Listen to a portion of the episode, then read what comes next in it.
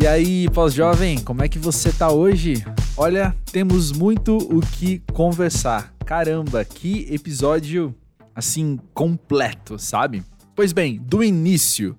Se você nunca passou por aqui, seja muito bem-vindo. Eu me chamo André Felipe de Medeiros e eu tenho aqui esse espaço no qual eu recebo pessoas sempre muito incríveis para conversar sobre a vida pós-jovem, aquele tempo quando a gente não é mais moleque, mas ainda tem muito chão pela frente, ainda tem muito o que aprender, não é mesmo? E aqui então você encontra um pouco mais sobre pessoas que você já acompanha por aí, com o trabalho delas, ou talvez novas dicas de gente para você poder virar fã, conhecendo esse lado pessoal, conhecendo aqui como as pessoas pensam, como elas estão vivendo, percebendo o quanto nós temos em comum e também o quanto somos diferentes.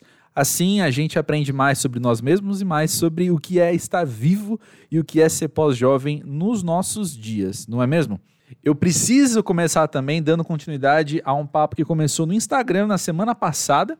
Se você não segue o pós-jovem, te convido a seguir desde já Instagram e Twitter quando eu fiz a grande revelação de que temos aqui um microfone novo. E se você ouviu o episódio com a Thier, você vai lembrar que o gravador que eu estava usando, ele não quis funcionar em alguns momentos ali e aconteceu a mesma coisa durante o papo com a Rita. E aí chegou uma hora, é logo no começo assim, que eu eu queria é, me concentrar na nossa conversa, não queria estar conversando com a Rita e pensando que o gravador não estava funcionando e tentando fazer ele funcionar do jeito que eu precisava. E aí eu joguei tudo pro alto e eu usei só o áudio do Zoom, né, gravado com o fone de ouvido, o microfone do fone de ouvido, assim como a Rita estava gravando. Então você vai perceber que de repente a minha voz vira, vira não vira outra, né? Mas assim, a gravação nitidamente não é a mesma de antes. Pois bem, estamos aqui então com um microfone novo e eu ainda tô aprendendo a usá-lo e eu passei nesses últimos dias então pelos breves perrenguinhos assim de caramba, como é que faz com esse, né? Rola toda uma nova adaptação. Por exemplo, eu tô gravando agora por causa desse microfone, eu tô gravando com outro software. Então, inclusive, é a primeira vez que eu converso com vocês olhando para uma nova tela aqui. Isso vem junto de umas semanas assim que uma coisa está na minha cabeça muito forte, até a partir de conversas com amigos, assim, que é, é muito interessante a gente ser pós-jovem e a gente tá sendo confrontado com as ideias do quanto a gente ainda tem que aprender, como eu falei lá no começo, né? Só que não só aprender coisas novas, como talvez reorganizar algumas ideias que a gente jurava que já sabia.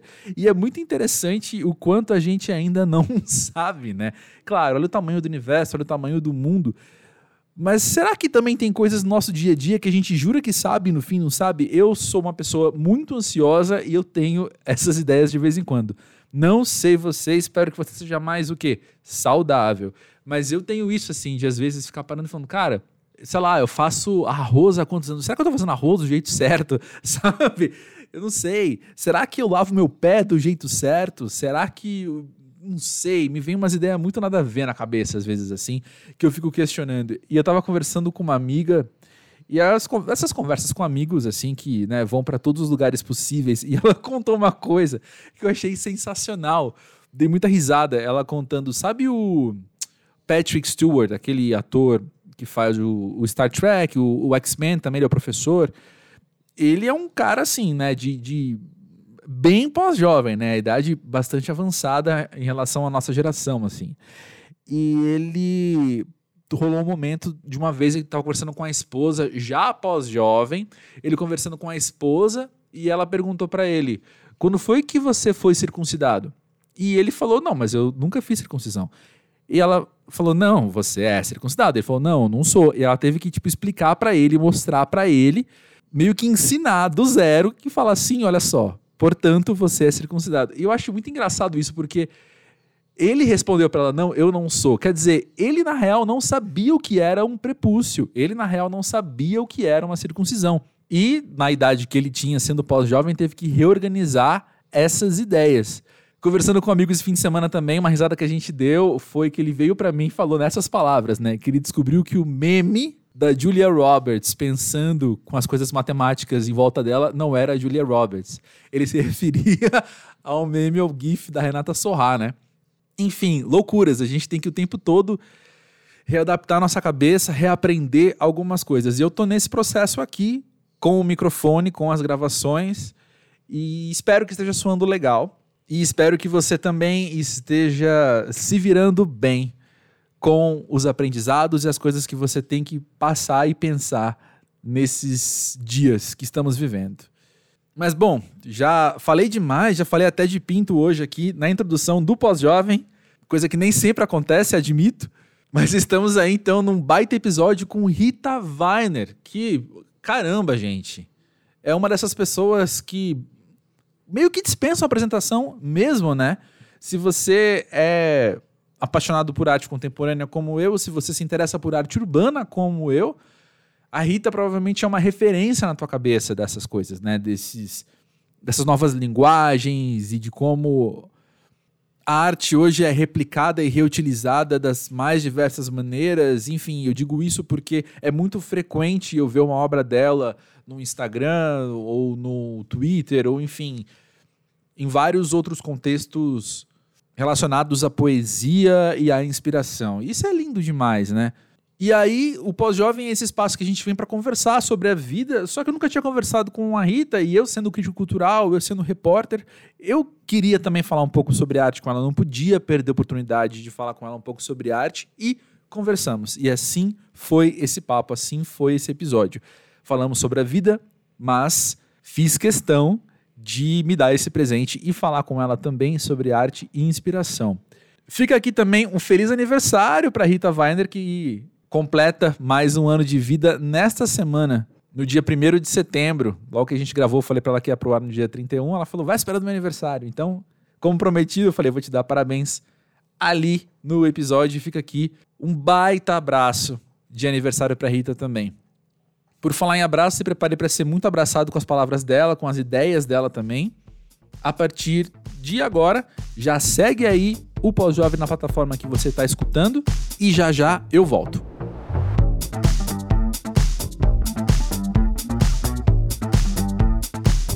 Rita, conta pra gente, pra você, o que é ser pós-jovem? Pós-jovem é ser melhor que antes. Oh, gostei! Nunca ninguém falou desse jeito. Tão resumido, Não, tão verdadeiro. Adorei. Mas fala mais sobre isso. não, eu penso muito nisso, assim, no, no, no agora, né? Como agora tá melhor que antes, assim. Não que antes fosse ruim, mas antes era mais era mais cansativo, era mais era mais era mais luta, na, eu acho, no meu caso, assim. Eu sempre quis muito a liberdade, né? E quando você é jovem é, é difícil, né? Porque você não tem ferramenta quase, nem ferramenta mental, nem ferramenta estrutural, nem possibilidade de ter. É, é muito raro, né? Um jovem conseguir ganhar uma grana suficiente para para bancar Uhum. seus desejos, né? E, e eu acho que a saúde mental e a saúde financeira também ajudam muito a gente a, a ficar mais equilibrado para poder se planejar e, e, e bancar o seu prazer e, o seu, e as- pagar as contas. E eu acho que eu fiquei adulta muito cedo. Isso me fez bem quando eu cheguei no, na fase adulta, né? De não ser mais a jovem. É, eu já estava preparada, acho que, eu, acho que eu fiquei treinando muito, assim. Então, para mim, é, um, é, uma, é, um, é uma idade agora, primeiro que eu me acho jovem, mais do que antes. Acho que quando eu tinha 26 eu era muito mais velha, muito mais preocupada, muito mais insegura, né? Porque não, não dá para saber se vai dar certo. Mesmo você tendo uma situação privilegiada, pode dar muito ruim, né? E aí, quando você vê que você vai conquistando as coisas, eu tenho muito orgulho das conquistas que eu tive e do tempo que, que elas levaram, né? As coisas levam tempo para ficar boas, né? Assim, é, uma comida leva um tempo para ficar boa. E eu acho que eu não, ainda não tenho o que te dizer de ser velha. É. Não, não mesmo. Aí ainda falta. pra- Essa comida vai ficar muito tempo no forno ainda, até, Pois até é, velho, eu acho. que ainda falta, assim, né? Então eu não sei como é, né? Acho que cada fase é uma, assim. Eu acho que para mulher, sei lá, na menopausa talvez seja um marco, né? Mas ainda falta. Uhum. Então eu não, não, para mim, pós-jovem, assim, até agora, é só, só coisa boa. Excelente, excelente. Numericamente falando, você sabe, você falou que virou adulta muito cedo, mas você sabe dizer uma idade mais ou menos que você virou adulta? Ah, quando eu tinha 17 anos, foi a primeira vez que eu morei sozinha, é, fui morar fora e, e realmente foi a primeira vez que eu, eu me lembro de voltar para casa e falar: eu não tenho que avisar ninguém que eu vou chegar tarde, ou que eu não vou chegar, ou que eu vou ser atropelada, ou que eu eu não tenho, eu não tenho que dar explicação para ninguém, assim, ainda não era independente, né? Eu ainda dependia dos meus pais, mas foi a uhum. primeira sensação de liberdade de saber o que, que é. Eu morava com uma amiga, se a gente não lavasse a roupa, a roupa não seria lavada, né? Se a gente não comprasse a comida, a comida não brota da geladeira, galera. Comida, o, o papel higiênico não nasce no banheiro, sabe? é, a cama não se arruma sozinha. Então, eu, eu foi a primeira vez foi ali nos 17, assim, quando eu voltei para o Brasil, já já estava na minha cabeça que que eu gostei dessa experiência, hum. né? Apesar de ter uma família jovem, assim, não, não ter pais complicados e, e, que, e que me cerceavam a liberdade dentro de casa, não era o meu caso, né? Eu queria muito ser independente, ter minha casa, poder ter o animal que eu quisesse, poder receber quem eu quisesse, poder ter minha vida privada, né, de uma forma mais efetiva, assim. Então, então eu fui lutar para isso, assim. Acho que até pulei etapas para conseguir isso e acho que foi rápido demais. Podia ter ido mais devagar. Hoje em dia, olhando para trás, né? Tipo, calma, jovem as coisas é, hoje em dia Hoje em dia, a sua noção do que é ter 17 anos é completamente diferente do que na época, inclusive, né? Nossa, eu vejo alguém com 17 anos, eu abraço, assim, sabe? Tipo, eu me chamo Bebê, de tia, pra mim é meu sobrinho, assim, sabe? Quando eu vejo alguém trabalhando, ralando, ainda se esforçando, eu, nossa, dou uma força, Sim. né? Tem gente em casa ainda, né? Lá com seus... Já é uma idade avançada que não, não tá muito afim de, de, de de sair desse lugar de, de, de adolescente, né? Uhum, nossa, é, mas eu, eu só consigo imaginar de longe, assim, como deve ser muito transformador mesmo você ter essa experiência aos 17 anos, de você. Dessa emancipação tão. nos pequenos detalhes, como você falou, sabe? Eu não preciso avisar ninguém de alguma coisa, ao mesmo tempo que eu percebo que eu dependo de mim mesmo para abastecer a geladeira, sabe? Acho que são, são vários detalhes ao mesmo tempo que com 17 anos e, de novo, né? Agora, a gente na nossa idade, olhando para trás, vendo alguém de 17 anos que a gente pega no colo, assim, de bebê, é até complicado para aquela pessoa daquela idade da conta mesmo de tanta, tanta vida acontecer. É, na verdade foi gradativo, né? Eu não saí de casa emancipada com dinheiro, com dinheiro do meu próprio trabalho e tal, mas eu, eu tive a permissão da minha família de que eu pudesse ser uma pessoa livre, né? Então, eles, claro que me ajudaram a, a poder, né? Só de ter essa experiência de, de eu podia não ter gostado e ter voltado para casa, ter falado, nossa, daqui eu não saio nunca mais, eu quero minha comida de prato, eu quero que alguém resolva os problemas, assim, mas, mas eu gostei, é, eu podia não ter gostado, né? Podia ter, ter escolhido outro caminho, assim. Então, depois, logo de, depois disso, eu já comecei a trabalhar uhum e meio no que, no que fosse possível, assim, eu queria qualquer real, eu queria qualquer... Depois fui morar com vários amigos, eu passei por todas aquelas fases, de morar com cinco pessoas, de morar com um namorado que eu não moraria se eu não, não fosse uma questão imobiliária, de morar com, com um, um pouco na casa de alguém, de às vezes de não pagar, de ficar quatro meses sem pagar o aluguel, depois ver, assim, as, é, mas mesmo assim, para mim, sempre eu tinha na cabeça, tá valendo a pena. É, tô, tô, tô trilhando o meu caminho, assim, sabe? Um caminho que em algum lugar eu vou chegar. Hoje em dia eu tenho um, uma sensação de, ah, cheguei. Isso não, isso não era uma questão, sabe? Tipo, isso não é uma, uma. Essa questão eu quis, batalhei, foi uma meta, né? Assim, eu sou muito uhum. Não parece, para quem conhece só o meu trabalho, a maioria das pessoas conhece só o meu trabalho, que eu sou muito reservada. mas eu sou muito estratégica de meta, de, de, de cuidados e de uma virginiana bem, apesar de muito bagunceira, eu sou muito organizada no, no, nas coisas que eu quero, assim, sabe? Eu, eu acredito uhum. em coisas que são inacreditáveis e que às vezes eu consigo, às vezes não. Mas quando eu consigo é muito bom. Sim, ah, imagino. E olha só, me chamou a atenção, achei muito interessante quando você estava falando das fases da vida e você citou, ah, para a mulher tem a menopausa. Me chama a atenção essa, esse teu olhar, mas não me surpreende, ao, ao passo que quando eu olho para a tua arte, a, a figura do feminino está sempre ali presente, né? Para mim, Rita Weiner, enquanto artista, é sinônimo dessa figura feminina constante na produção. E eu estava pensando esses dias, antes de sentar aqui para conversar contigo, uma pergunta que surgiu na minha cabeça que pode ser um pouco ingênua, mas eu acho que pode ser interessante ouvir de você tua, tua perspectiva disso. Assim, você acha que você teve um momento de você se descobrir mulher, sabe? É, não, a gente nasce mulher, né? Assim, eu, acho que desde do início, desde que você é um bebê, a sociedade já te trata como uma mulherzinha, né? Uma uhum. eu, eu, não sei, eu, eu tenho muitos irmãos homens e tenho uma irmã menina, mas uma menina muito menina, ela tem 16 anos hoje. Então, a minha primeira fase da vida, né, quando, quando a Dora, minha irmã, nasceu, eu já era adulta, já estava em outro lugar, já estava numa outra situação. Então, não convivi como irmã, assim. Então, eu era a única filha mulher.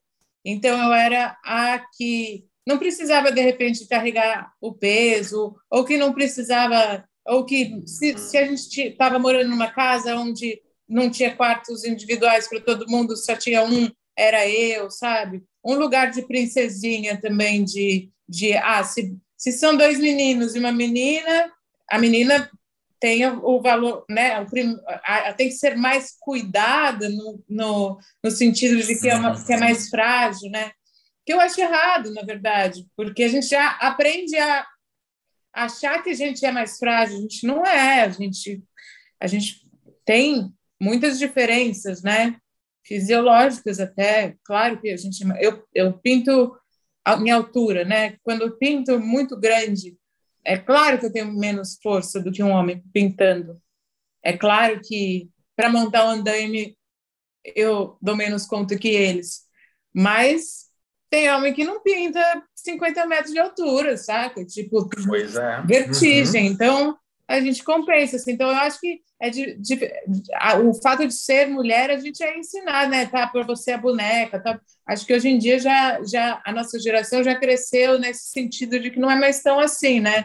Mas eu ainda sou de uma geração que tem um ranço machista de, de que a mulher tem que, né? Que, o que se espera de uma mulher eu acho que eu fui para um caminho. A nossa geração pós-jovem dialoga bem com isso, né? Porque vem desse lugar, né? É, a gente vem desse lugar, mas ainda já com umas liberdades, né? Mas eu lembro que eu me lembro de ter um horário para chegar em casa diferente dos meninos, sabe? Eu me lembro de, uhum. de ter uma, uma, uma liberdade diferente dos meninos, o privilégio diferente dos meninos e de ser diferente dos meninos, num, num, num lugar onde uma hora, hoje em dia, no meu trabalho, tipo, é, no meu trabalho físico, né? Que você vê a uhum. pintura lá, vamos supor, da empena gigante, eu pinto uma mulher, mas quem pintou essa mulher foi uma mulher que ficou lá, que desmaiou no carrinho, que pegou insolação, que eventualmente estava de TPM, estava menstruada, estava o equipamento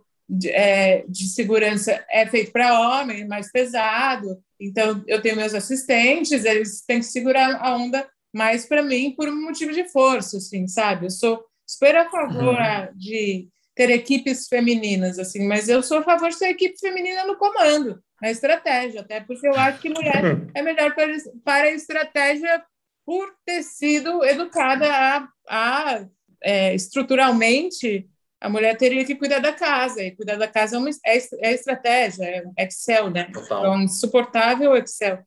Então, acho que a gente tem, um, a gente tem uma, uma calma, né, para organizar as coisas, assim. Mas para força, né, é, é, eu não, não fico tentando me cobrar força física ou coisas que eu, eu acho que eu sou capaz de fazer tudo. Tudo mesmo. Qualquer coisa. Uhum. Desde que eu queira. Uhum. Perfeito. Seja, eu perguntei isso. Para mim, assim, é uma frase que eu até já pintei, é que seja feita a minha vontade. Massa. Neste momento, deixa registrado aqui que o meu microfone não quer funcionar, então eu vou migrar para o microfone do Zoom e vamos nessa. Uhum. Aqui é a vida real.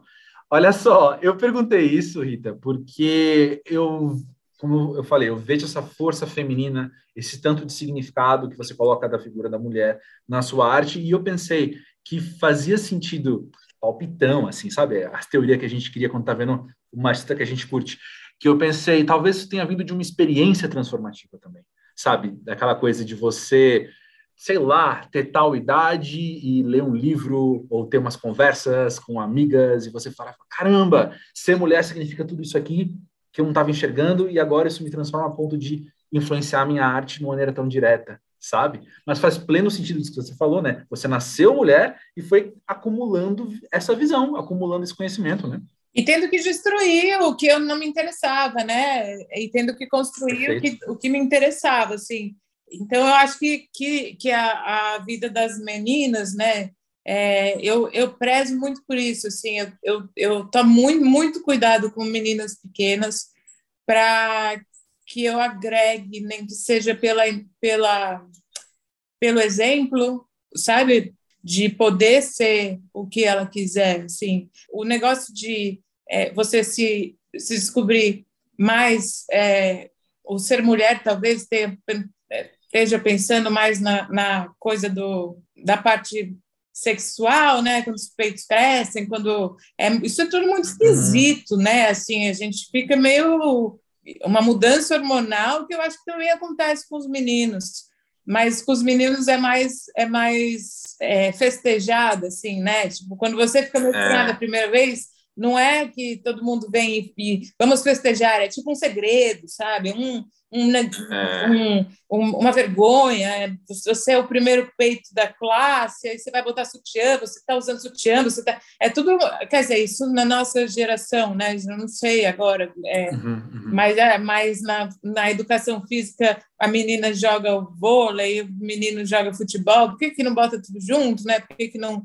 é, uhum. tem uma coisa de, de, de um cuidado e um cuidado necessário, né? Porque é foda, assim, mas a gente a gente pensa na roupa que a gente vai sair, dependendo do, uhum. lugar que a gente vai, né? Um homem não precisa pensar nisso. A gente, se eu vou sair à noite para ah, preciso ir na padaria comprar um negócio, eu fico, às vezes, eu, sabe, eu fico tipo, cara, eu vou sair à noite sozinha, é, vou chamar alguém para ir comigo, porque é porque eu sou mulher, e porque você anda na rua, você fica com medo de ser assaltado e não estuprado, sabe? Uhum. Então, é, uhum. a gente tem essa, ainda tem. A gente ainda corre esse risco e, e ainda o nosso corpo ainda não é propriedade só nossa na cabeça das pessoas, né? Mas eu vejo as crianças, já as meninas mais mais novas, já entendendo isso e já lutando por isso, e talvez demore algumas gerações para que isso mude, e tomara que mude, né? Quando, por exemplo, eu pinto na rua à noite, é, que eu vou virar uma noite pintando, é, eu penso se eu vou de short, se eu vou de calça. Um cara vai sem camisa, tá nem aí, não tem problema para ele, sabe? Mas eu acho que uhum. eu não problematizo também, eu acho que assim, é, eu tenho muita, eu sou muito, muito vivendo presente, e assim, a minha geração é essa, os problemas da minha geração são esses, então a gente vai aproveitar e viver o melhor possível, tentar mudar, se der, deu, fazer, sempre fazer o possível para ficar bem, para ficar de boa.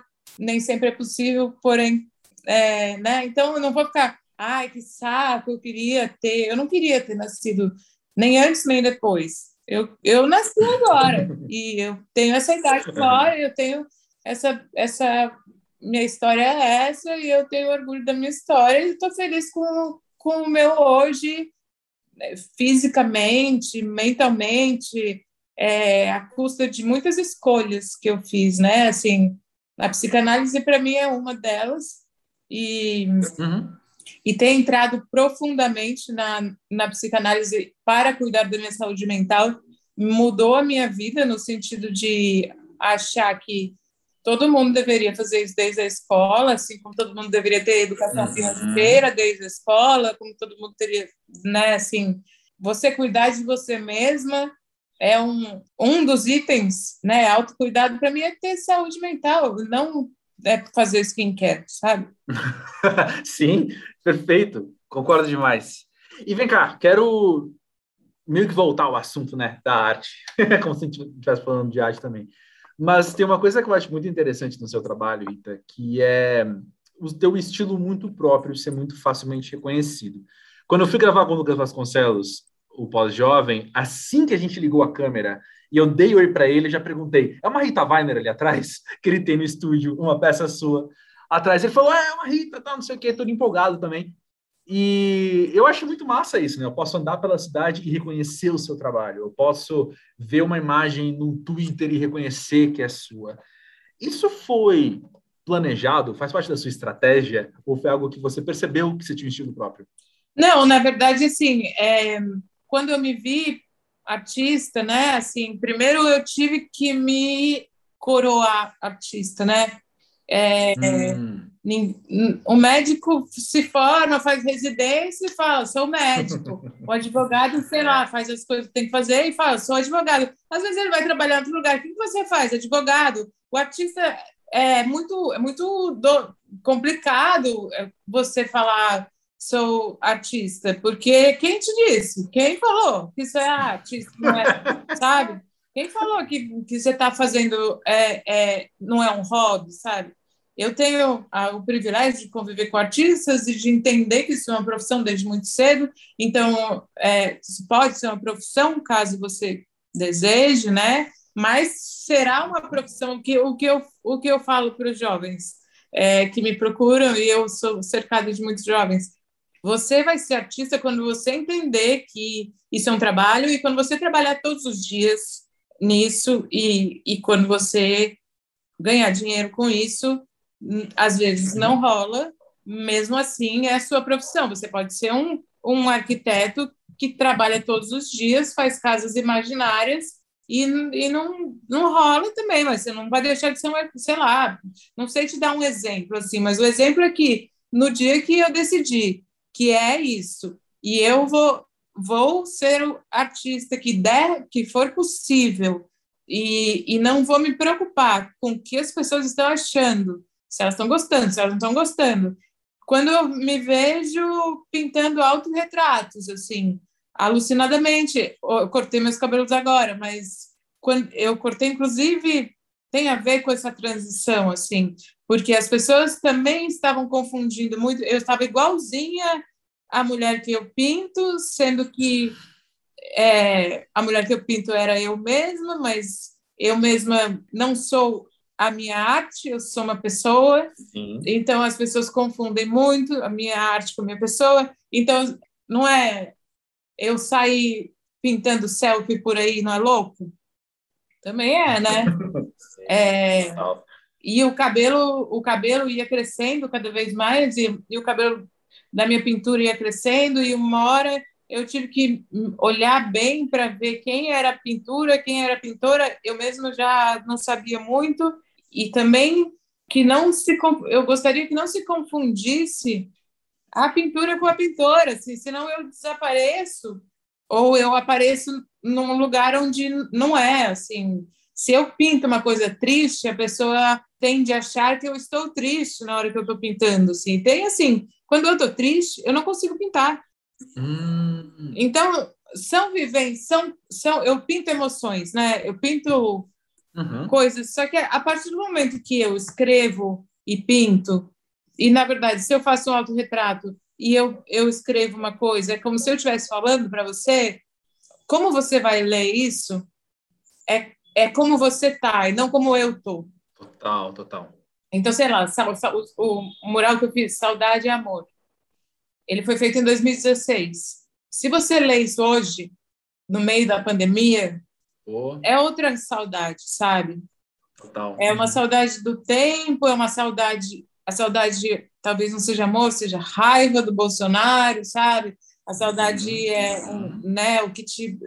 Então, cada hora é como você tá, né? Se você perdeu alguém para Covid, saudade é amor, sim, só que é, pô, vai tomar no cu, cara, é a porra da vacina, sabe? Então, é, é as uhum. frases vão mudando, só que elas, a partir do momento que. E eu tive que aprender a me blindar de, do que você sente, é diferente do que eu sinto. É, uhum. E do, a minha poesia, eu fico muito grata de poder atravessar você de qualquer forma que seja, mas não confunda comigo, porque eu sou uma Sim. pessoa e a, a minha pintura é uma pintura. Então, agora eu estou começando a fazer uma transição da pintura para para minha pessoa mesmo, usar o meu corpo como arte também, uhum. para além da tela, né? E aí estão vindo coisas novas que vamos ver, assim, sabe? Mas, mas quando eu cortei o cabelo, eu recebi enxurradas de decepções. o que se liga na minha, a minha leitura desse momento também se liga aquilo que você falou, que o corpo da mulher é público, né? Então eu posso opinar sobre o seu cabelo se eu quiser. É, e a arte também, principalmente quando eu faço arte, como eu faço arte na cidade também, é diferente da pessoa entrar no meu ateliê, comprar uma tela e, e, e ser dela, né? Mas eu cortar meu cabelo, eu te ofendo aonde? Assim, é, é... a gente não tem um relacionamento, assim. Mas eu Total. sei do poder da minha arte, que a minha arte tem de, de misturar, uhum. né? De ficar confuso, de ficar misterioso, de ficar confuso, de ué, mas ela vai e agora? Ela vai se pintar de cabelo curto? Eu vou me pintar como eu quiser, assim, sabe? Eu vou, vou fazer o que eu quiser, assim. Eu, tô, eu, eu trabalho para ser uma artista mais densa, cada vez mais. Eu quero mexer com o seu coração cada vez mais como artista, não como pessoa. Como pessoa, eu quero fazer meus rolês e, e, e, e poder ser boba, e poder ser, sei lá, poder ser eu, né? Assim. Sim. Você acha que isso tem a ver também, de alguma maneira, com a questão de você hoje? Quando eu digo você, eu estou pensando em artistas no geral dos artistas hoje poderem se comunicar um, com o público de uma maneira mais direta pelas redes sociais, por exemplo, então a sua figura pública é diferente de que antes, há X anos, eu teria um contato com a imagem que eu formo de você exclusivamente pela sua arte e por uma outra entrevista que eu tenha visto, sabe? E hoje, diariamente, eu posso ter contato com você. Assim, eu dou muito pouca entrevista exatamente para isso. Assim, eu acho que a minha narrativa, quem faz sou eu. E a minha narrativa como artista, uhum. quem faz sou eu também. Assim, eu, é, se você for olhar o meu Instagram, você não sabe quem é. Não tem uma foto de eu jantando com os meus amigos. Você não sabe quem, né? Se eu estou namorando ou não, se eu tenho filho ou não, se não tem uma criança lá. Eu acho que a minha vida privada é muito, muito cara. É minha e ela é minha, sabe? Então, é, o que eu mostro ali é, o, é um recorte, é, um, é uma, uma, artista que eu quero que eu quero ser e que eu sou também, mas que não tem nada a ver, ou tem a ver, claro, senão seria eu, né? Mas essa confusão cria muito, muito ruído, assim. E eu, mas eu acho uhum. excelente, eu acho, eu vejo muita gente, principalmente pós-jovens, é, reclamando desse negócio do, do, Instagram, e agora a gente vai ter que fazer dancinha, e agora a gente vai ter que fazer não sei o quê. Mano, ninguém tem que nada, assim, sabe? A gente não faz nada, faz o que a gente quiser. Eu acho o seguinte: o Instagram é uma empresa, o meu perfil é uma empresa, é uma galeria, é igual uhum. se você entrasse. Eu dou graças a Deus de poder ter um alcance de uma é, uma pessoa em Londres vê o meu trabalho que não veria se não fosse o Instagram. Se tem que fazer, se, se o dono da, do shopping bota regra lá na sua loja que você vai ter que fechar às 10 horas, você tem que fechar às 10 horas. Então sai do Instagram, você pode sair.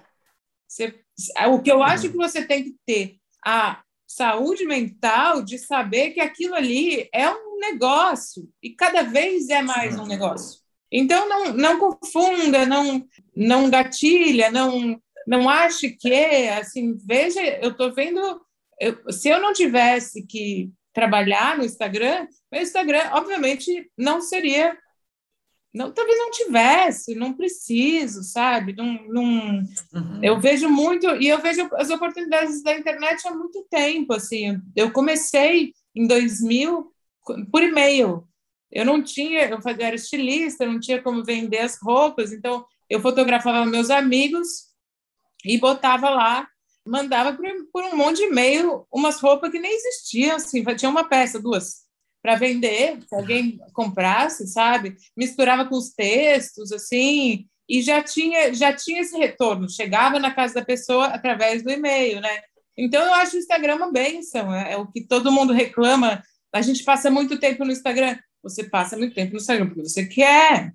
Você, a, a vida, sua vida, quem manda é você. Então, saia do Instagram. É claro que, que a, me dá muita raiva às vezes. E aí eu paro e penso, por que, eu sigo essa pessoa que me dá raiva? Total, total. Você escolhe. Uhum. Ser dona dos seus, dos seus desejos e não vá se comparar com as pessoas. Não vá se, se achar que, né? Segue quem você gosta, segue quem você admira, segue quem você precisa. Se você precisa quem te faz bem ali também, meio maricondô, assim, se não traz felicidade, não preciso ter aqui, sabe? Você deixaria entrar na sua casa uma pessoa que você odeia? Quem está seguindo ela? Uma pessoa que dá raiva, que um negacionista que está sem máscara, que fica fazendo festa. Às vezes você precisa, às vezes ele é um parente, às vezes ele é um amigo que não dá para você arrumar uma briga. Silencia, sabe? Uhum, uhum. A, a, essa ferramenta também te dá esse poder. Aí faz você, né? Uhum.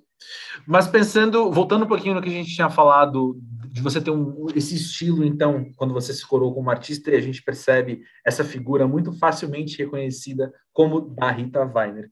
No muro, ou numa foto que eu vejo de alguma coisa, ou numa galeria que eu entrar, tá ali.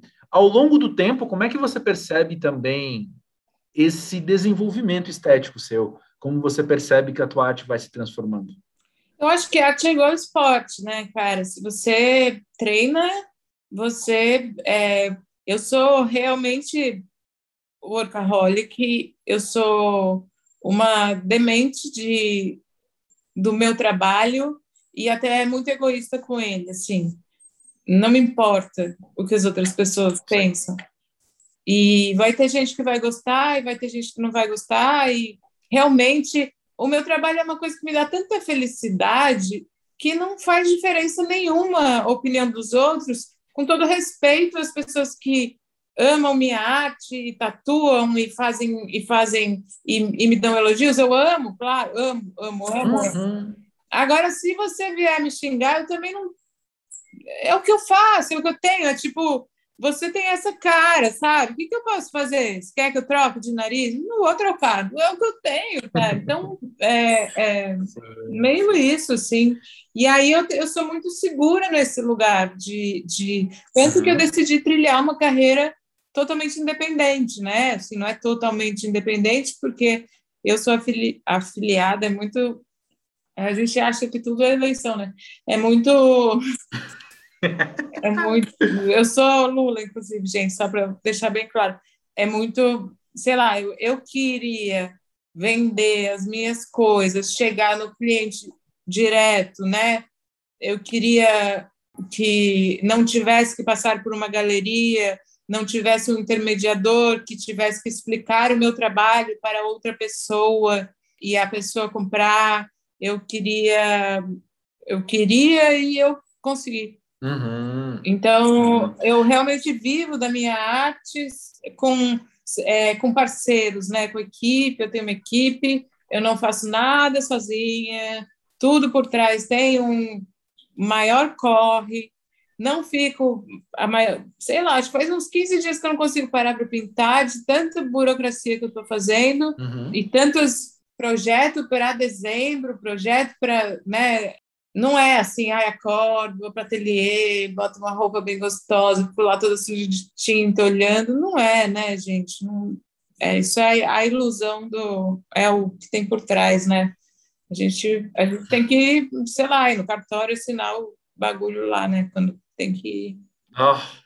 Tem que fazer sua, pois tem é. que fazer sua carteira de motorista sozinho, assim, não vai ser com com um pincel na mão, assim, com... e acredito que nem para o Picasso era, nem para ninguém era. Assim. Não, total, total. Eu acho muito interessante isso, né? Como parece que as pessoas podem ter alguma dificuldade de entender isso, né? Como que você pode ficar grata, como pode te tocar num lugar afetivo muito interessante. Alguém que chega e tatua a tua arte, alguém que chega e te conta um relato de alguma alguma reflexão, catarse, sublimação que teve vendo a tua arte, ao mesmo tempo que alguém te xingar não desvalida o teu trabalho. Você pode ter essa segurança. Então você pode ouvir as pessoas também e deixar-se afetar ou não afetar pela visão dos outros também para sua arte, né? Isso é 100% possível e saudável. Isso aqui, isso você conquista com o tempo e isso é uma das alegrias de ser pós-jovem, né? Chega para alguém com 20 anos e fala que seu desenho é feio, ou que você é louca, ou que você é louca de ficar pintando seu autorretrato, ou que você nunca vai conseguir pintar um prédio de 1.500 metros quadrados, ou que você nunca vai conseguir pintar fora do Brasil, que você nunca vai conseguir. Tipo, fala isso para um jovem. O jovem vai falar: ah, não vou mesmo, tá certo, agora que você falou, você tem razão. A gente já, uhum. já sabe que tem coisas que a gente consegue, tem coisas que não consegue, né? Você falou que é cercado de jovens. Então, estando cercado de jovens, você pensa também como você fala com eles a partir dessa reflexão? Você pensa que a tua fala pode interferir a maneira com que eles enxergam o que eles estão fazendo e tal? Eu penso que minha fala, eu penso não, eu tenho certeza que minha fala, que as minhas ações, que os meus posicionamentos podem interferir e eu penso mais nas meninas, de verdade. Hum. É, hoje em dia, se eu quiser fazer uma empena e que eu não suba e não pinte com a minha mão, é possível. Eu faço desenho e um assistente pinta. Não vai deixar de ser meu. É, hoje eu tenho essa consciência. Mas eu faço questão de subir. Porque pode estar passando uma menina lá embaixo, sabe? E ela pode olhar para cima e falar: Nossa, tem uma mulher pintando. De repente eu posso mudar a vida de alguém, assim. É, então, hoje em dia eu tenho dor nas costas, eu tenho né, é, motivos suficientes para fazer o projeto e não e não executá-lo. Mas eu prefiro, principalmente quando tem gente olhando, né? Nesse caso, se eu estou na rua, eu estou na rua. Estar na rua é muito é muito importante. Eu, eu devo muito respeito à rua. a rua não é minha, né? Uhum. A pintura não é minha, né? Onde eu tô, onde eu tô pintando, o que que eu vou pintar? O que que eu, eu vou eu vou pintar aqui, depois vou embora? E você vai ficar com essa pintura, sabe? Eu devo respeito e devo pensar, né? Eu acho que todo mundo é responsável pelos seus atos, pelas suas falas, e a gente erra, é, pode errar nos uhum. atos e nas falas, mas a responsabilidade é sua, né? Então, se eu fizer uma merda, se você me deu espaço para vir aqui, e se eu falar para o pessoal não usar máscara, que a pandemia já acabou, não sei o quê, responsabilidade é minha, você me deu esse espaço. Então, a partir do momento que você vai ganhando mais espaço, você vai ter mais responsabilidade. Você tem que honrar essa responsabilidade, sabe? E eu honro muito uhum. o nome das meninas. Lindo, lindo. Achei lindo isso. E eu estava pensando também, eu citei o Lucas Vasconcelos, por exemplo, e eu vou falar da maneira mais humanizada, sincera que eu posso isso, né? É muito da hora você ser admirada por gente que você admira, né? Muito, muito. É muito e é, é, assim, no início é até assustador, você acha, né? É. Nossa, mas você, como assim? você gosta? Mas você viu, né? Primeiro é, você viu? Você sabe que eu sou? Você, né? E aí também se depois você vai virando, né? Você vai envelhecendo, você vai, você vai entendendo que as pessoas que você admira também são pessoas, né? Uhum. E elas são como você, elas admiram pessoas. Eu adoro admirar trabalho de jovens, por exemplo, e dar força, ir lá comentar. E se eu puder, eu dou trabalho. E se eu puder, eu, eu faço um, um, uma encomenda. E se eu puder, eu compro. E se eu... Porque às vezes é tão importante, isso vai te te construindo a autoestima como artista, porque, né, é difícil, cara, você, você não sair do, do caminho, né? Tipo, eu sou artista, eu quero ser artista, eu quero morrer artista. É, eu uhum. quero. É, uhum. Hoje.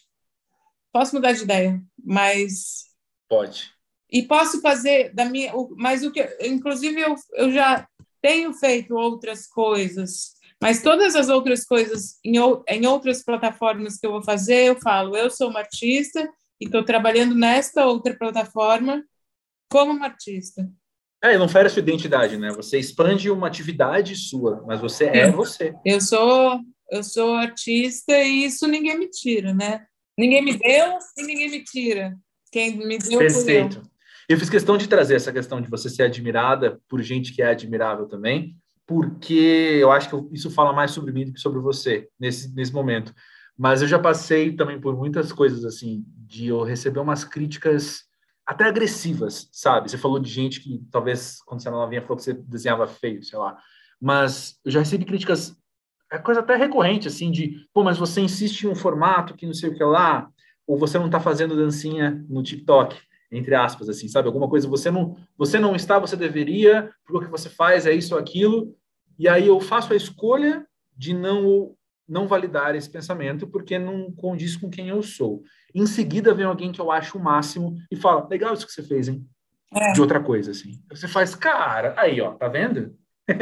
É, mas eu acho que aí vale o mais importante é você olhar e falar: nossa, legal isso que você fez, sabe? Às vezes a gente tem que recusar Sim. trabalho. Às vezes você recusa com muita dor no coração, porque você quer o dinheiro, mas não, não é coerente com o seu caminho, assim, sabe? E aí você uhum. deita no travesseiro e fala, nossa, legal isso que você fez, estou orgulhosa de você, sabe? É mais legal do que quando outra pessoa fala, eu acho, assim.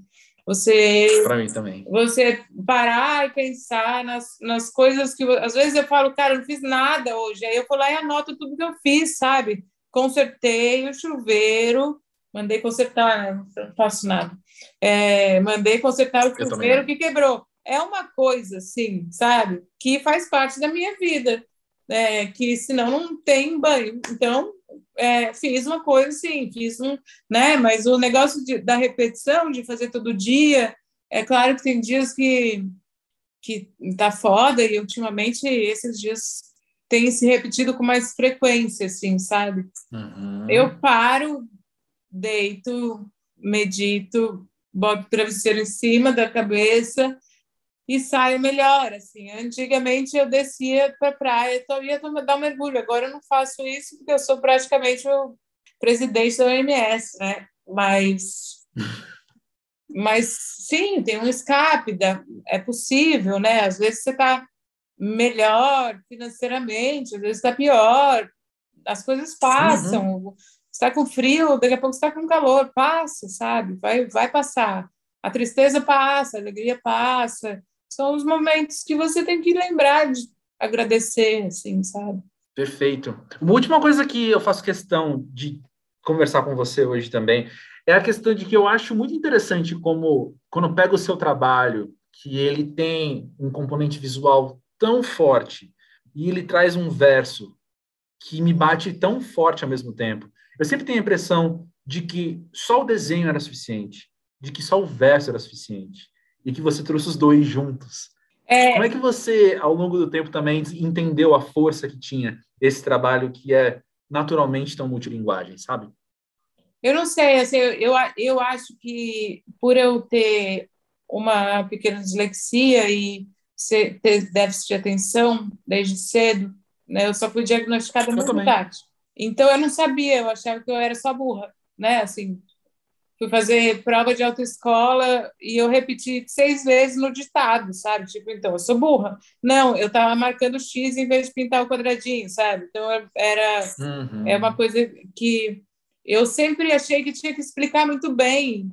E aí, se eu fizesse a imagem não, e não, não explicasse, a pessoa, né? Eu sempre quis que a pessoa entendesse o que eu estou falando, sabe? Assim, só que aí eu teve uma vez que um menino me falou, um menino que eu encontrei uma vez, inclusive, ele falou: seu trabalho parece letra de música, assim, quando você vê, parece uhum. que você é, você fez para mim ou que eu eu tô, tô mandando para alguém, assim, eu, nossa, eu compus essa música, isso acontece muito com música, né?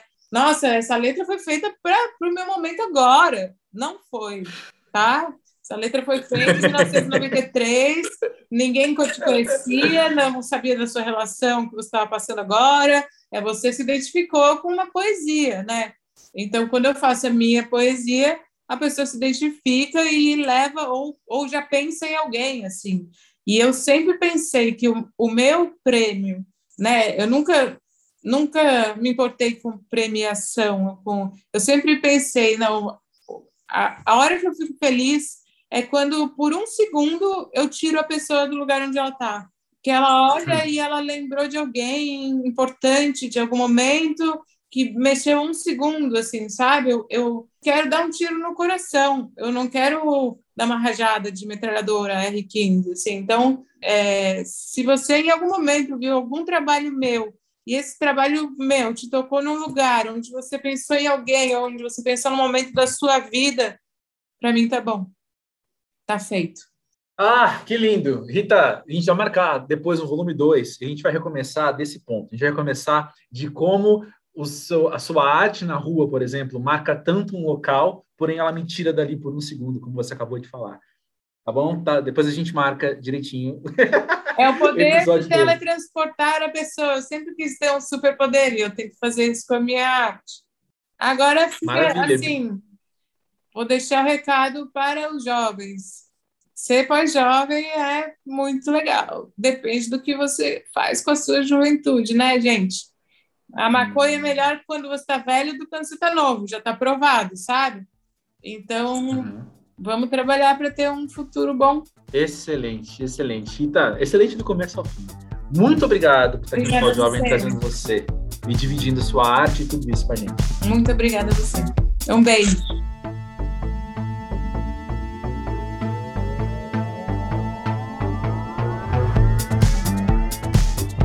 Eu preciso contar que é comum no pós-jovem, depois de uma gravação, a gente continuar o papo um pouquinho, assim, nem que seja só uns cinco minutinhos, dando mais uma risada ali, conversando alguma coisa, passando a data, pedindo foto. Quando a gente gravava no estúdio, isso era mais frequente, é claro, né? A gente estendia às vezes por um café, estendia para mais alguma coisa assim.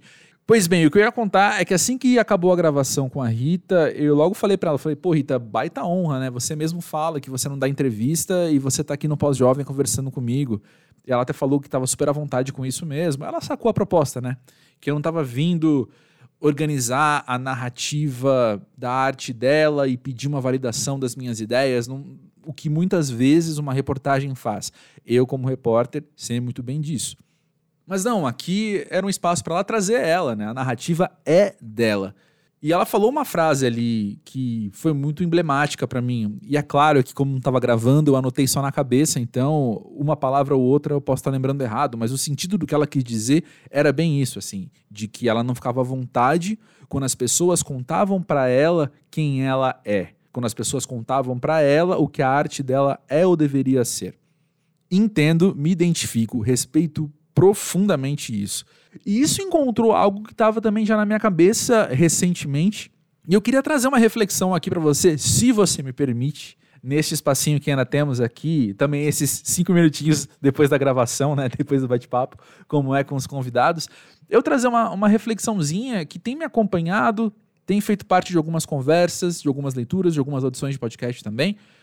E eu entendo o quanto ela é utópica e eu quero deixar isso claro desde o começo. Eu não estou trazendo aqui um plano de ação, estou trazendo aqui uma reflexão que acho que nos ajuda a repensar algumas coisas, algumas atitudes nossas.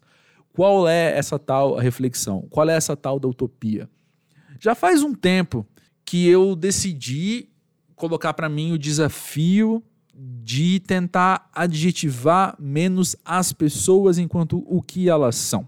Isso começou como algo de entender uma posição minha, né, de classe média branca, de ter sido ensinado e de ter sempre a tendência de estabelecer as diferenças na maneira com que eu falo com o outro, ou melhor, na maneira com que eu falo do outro, né? Sempre que eu vou descrever alguém, eu preciso dizer que essa pessoa ou quanto essa pessoa é diferente de um padrão branco de tal corpo, de tal jeito, dentro do que eu entendo como normal, entre milhares de aspas, do que é um peso ou uma altura, ou como deve ser um nariz, e sei lá, sabe? Então, eu não quero, por um lado, dar vazão a esse impulso cultural que eu tenho, né, de tentar estabelecer o que é o normal e o que é o diferente do normal, ao mesmo tempo que vem também de um, um lado de questionar o quanto eu. Do quanto faz bem eu adjetivar o corpo de alguém enquanto objeto de desejo, sabe? Uma coisa é eu olhar um corpo, sentir atração e eu processar dentro de mim o que é essa atração. Outra coisa é eu classificar isso de uma maneira que a pessoa perca um pouco o seu teor mais humano, né, e vire de fato mais objeto do que pessoa. Então, a partir disso, dessas duas, dessas duas bases, assim, eu tenho tentado adjetivar menos as pessoas. Quando eu vou falar de alguém, eu tento usar palavras que descrevam mais o que a pessoa faz do que a impressão que eu tenho de quem ela é. E quando eu comecei a ficar mais atento a essa atitude ao mesmo tempo, meus ouvidos se abriram para discursos semelhantes, de certa forma, ao meu redor, assim, de tanto pessoas que, que trazem essas questões, às vezes até em lugares de violência, né? De serem descritas de tais formas, que são agressivas, ou melhor, que a leitura delas acaba implicando numa agressão, né? A pessoa fala na neutralidade, a pessoa fala às vezes até na boa vontade, achando que é um elogio, mas acaba violentando alguém. E eu morro de medo disso.